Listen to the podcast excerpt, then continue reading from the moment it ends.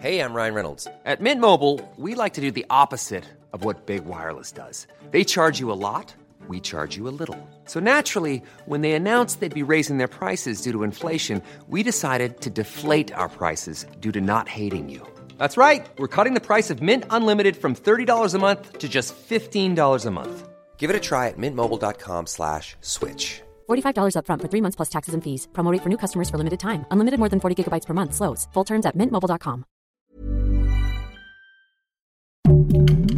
Heraldo Podcast, un lugar para tus oídos. Hoy, en primera plana, ¿crees que la contaminación de los ríos en México representa un gran problema? Las autoridades aseguran que vivimos una crisis. Esto es Primera Plana de El Heraldo de México.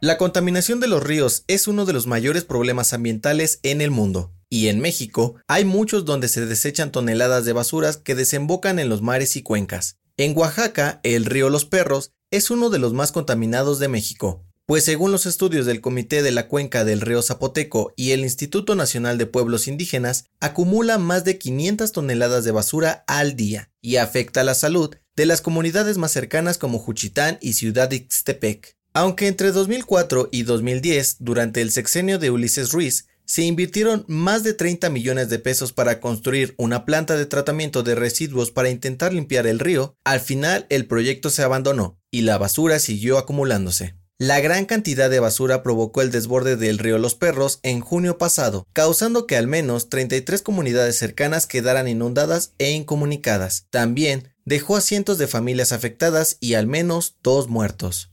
Las autoridades aseguran que el río está en su peor crisis y está matando a los peces, por lo que hay una pérdida económica muy grande en cuanto a la pesca y la venta de estos productos. También dijeron que están trabajando para desasolvar tanto como sea posible, pero no pueden avanzar porque no hay una planta para que los municipios desechen la basura. Ante esto, el Comité de la Cuenca hizo un llamado a las autoridades oaxaqueñas y esperan que revivan los proyectos para mantener limpio el río Los Perros. Con información de José Luis López. Si te gusta Primera Plana, no olvides seguir nuestro podcast en Spotify para estar al día de las noticias más importantes.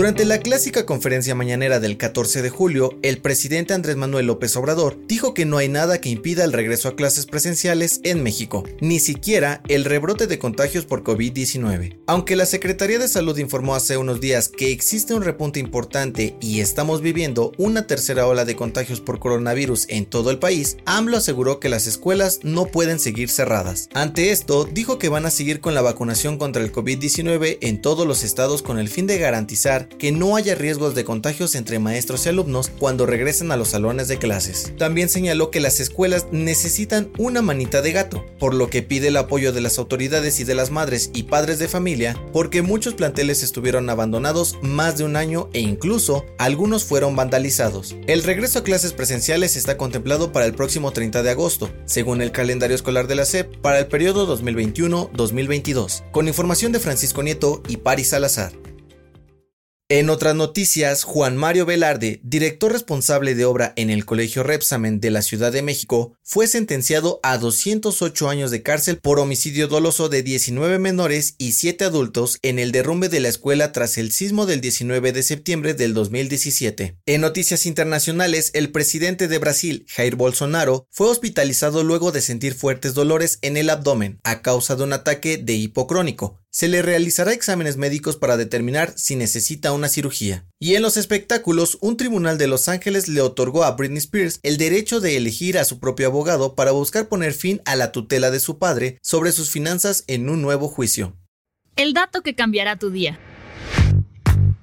Aunque a veces sientas que no puedes recordar algunas cosas, estudios del Departamento de Neurociencia de la Universidad de Oxford han encontrado que el cerebro humano tiene una gran capacidad para almacenar información. Gracias a las millones de neuronas que se conectan unas con otras, los expertos estiman que el cerebro puede almacenar hasta 2.5 petabytes de información, lo equivalente a 69.000 memorias USB de 32 gigas. Esto fue Primera Plana, un podcast de El Heraldo de México. Encuentra nuestra Primera Plana en el periódico impreso, página web y ahora en podcast. Síguenos en Twitter, arroba Heraldo de México, Instagram, arroba El Heraldo de México y encuéntranos en Facebook y YouTube como El Heraldo de México. Hasta mañana.